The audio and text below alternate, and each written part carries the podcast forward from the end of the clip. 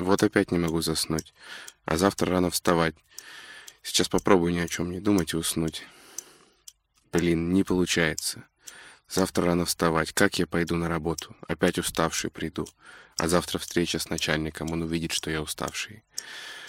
Блин, неделю назад он обратил внимание, что я не успел сдать отчет и потом в коридоре не поздоровался.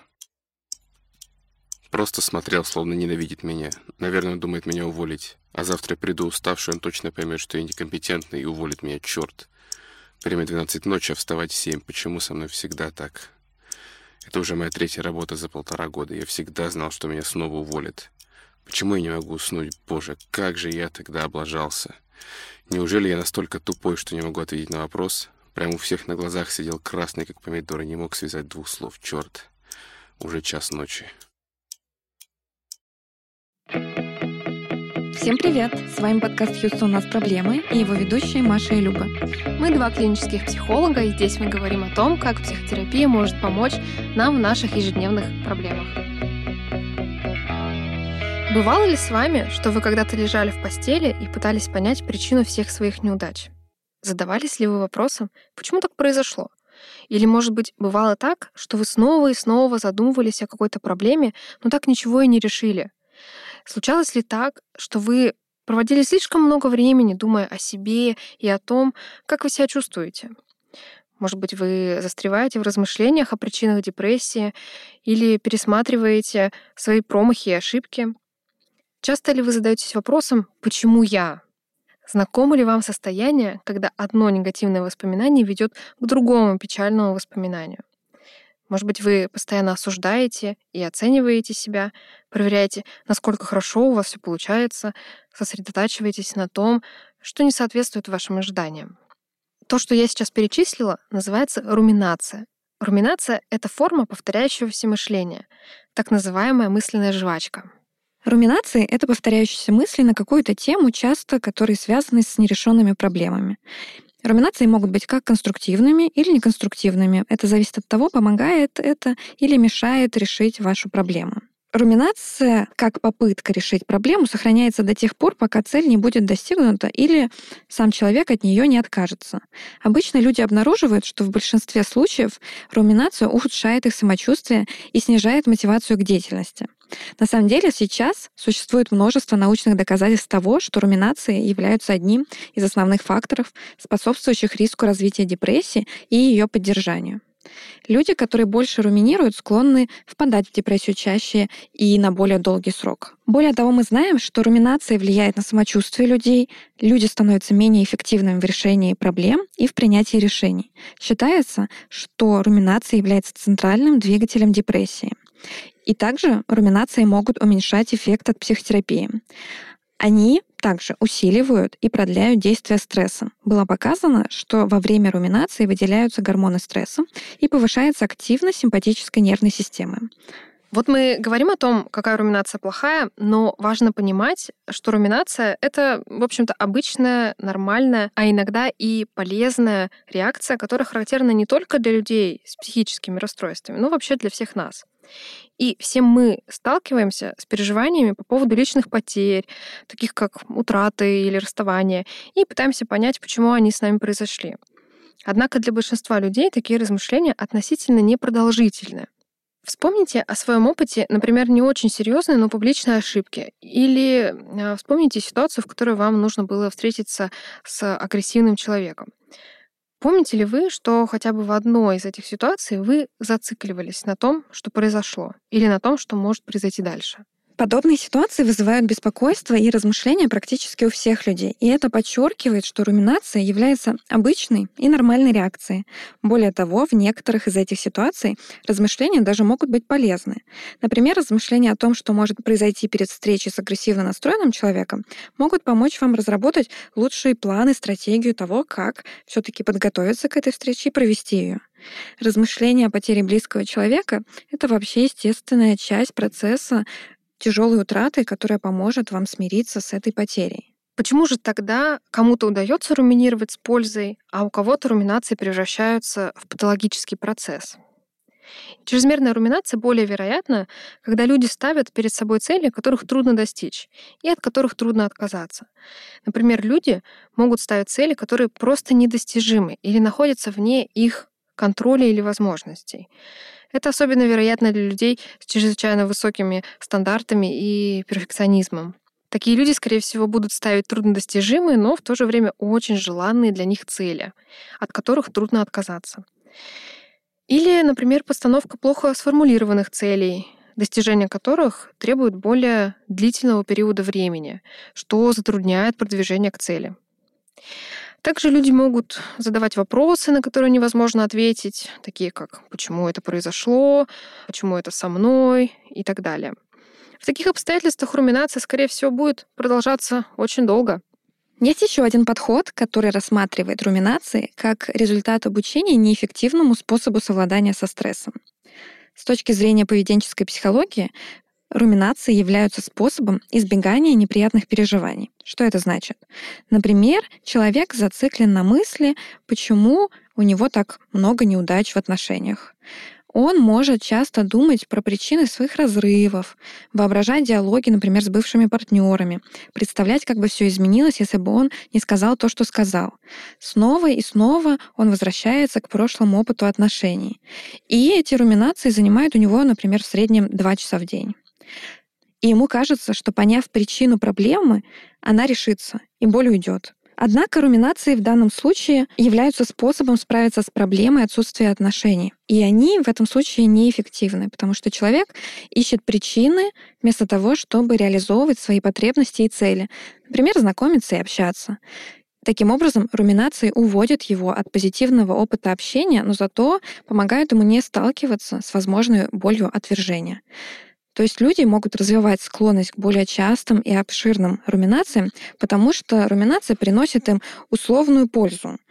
И на первый взгляд может казаться непонятным, в чем эта польза, потому что мы сидим, страдаем, но наш мозг так не считает. Дело в том, что во время таких прокручиваний мыслей в голове человек может испытывать некоторое облегчение или ощущение контроля, Например, что такое больше не случится, если он сейчас как следует все обдумает, если он точно поймет, почему что-то произошло.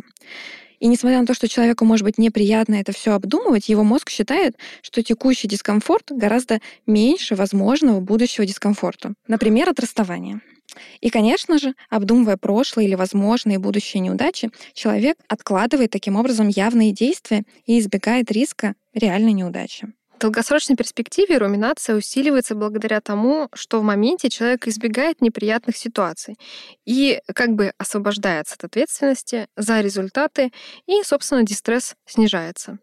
В результате руминация снижает непосредственный контакт человека с его новым опытом, поскольку заставляет его сосредоточиться на своих мыслях и внутреннем состоянии, а не на том, что происходит в его реальном мире. Можно кратко проговорить функции руминации. Первое. Они толкают на избегание риска неудач путем обдумывания, а не реализации какого-то нового, более эффективного поведения.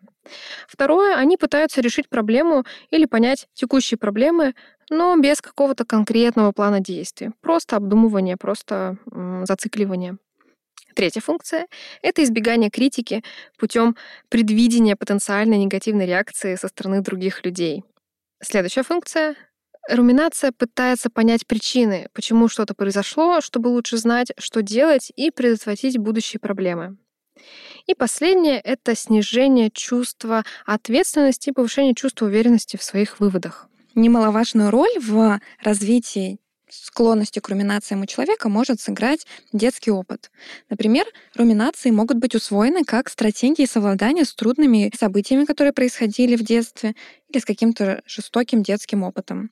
Когда ребенок сталкивается с критикой или оскорблениями, он может потратить много времени на анализ и оценку мотивов и сигналов других людей, чтобы предсказать их поведение и избежать критики и наказания в будущем.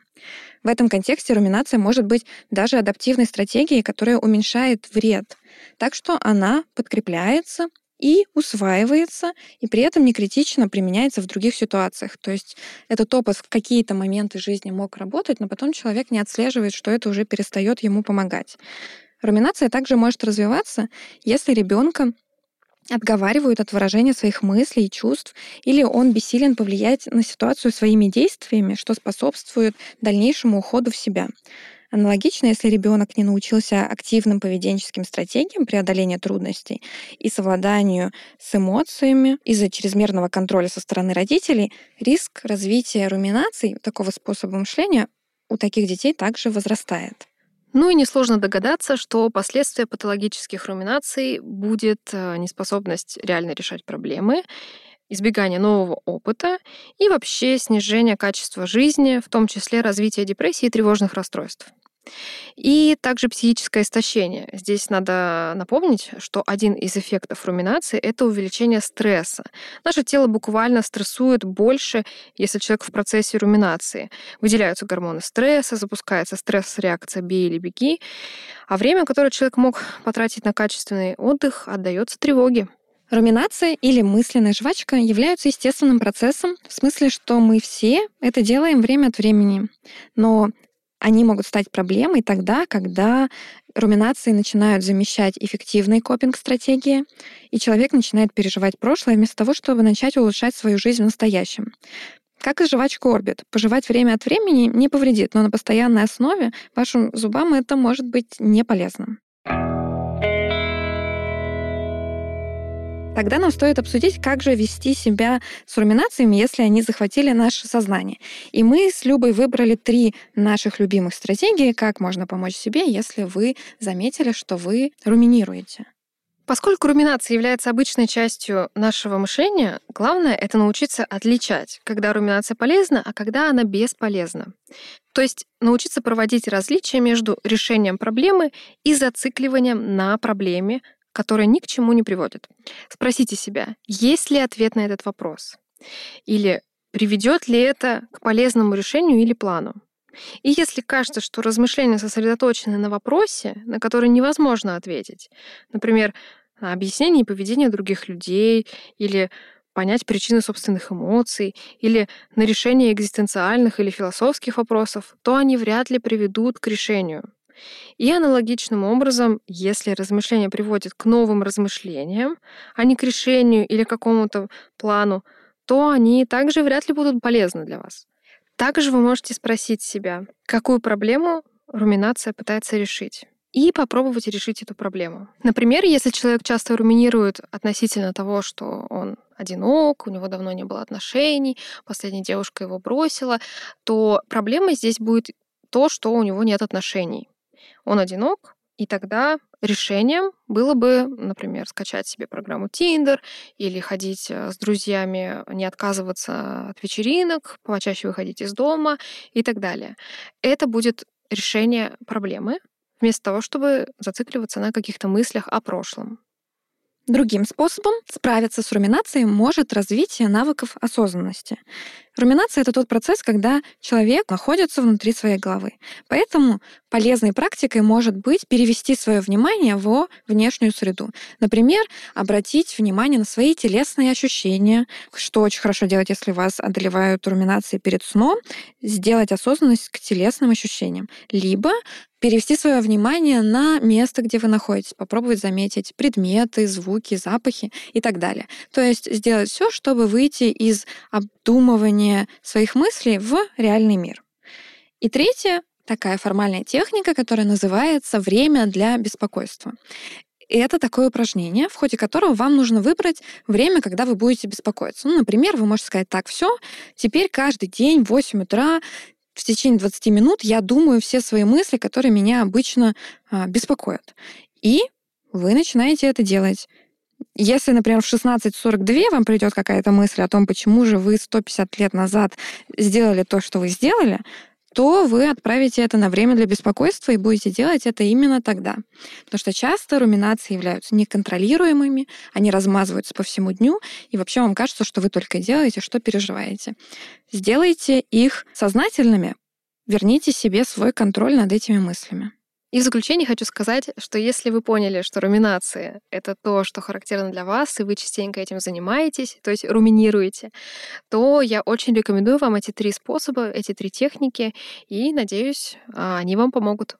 А если вы уже пробовали самостоятельно справиться с этой проблемой, но результатов каких-то не было, то мы рекомендуем тогда обращаться за помощью, потому что, как мы говорили в начале, руминации часто являются и симптомом депрессии, и тем фактором, что поддерживает ее очень сильно, и часто людям нужна помощь специалиста, чтобы справиться с этой моделью мышления.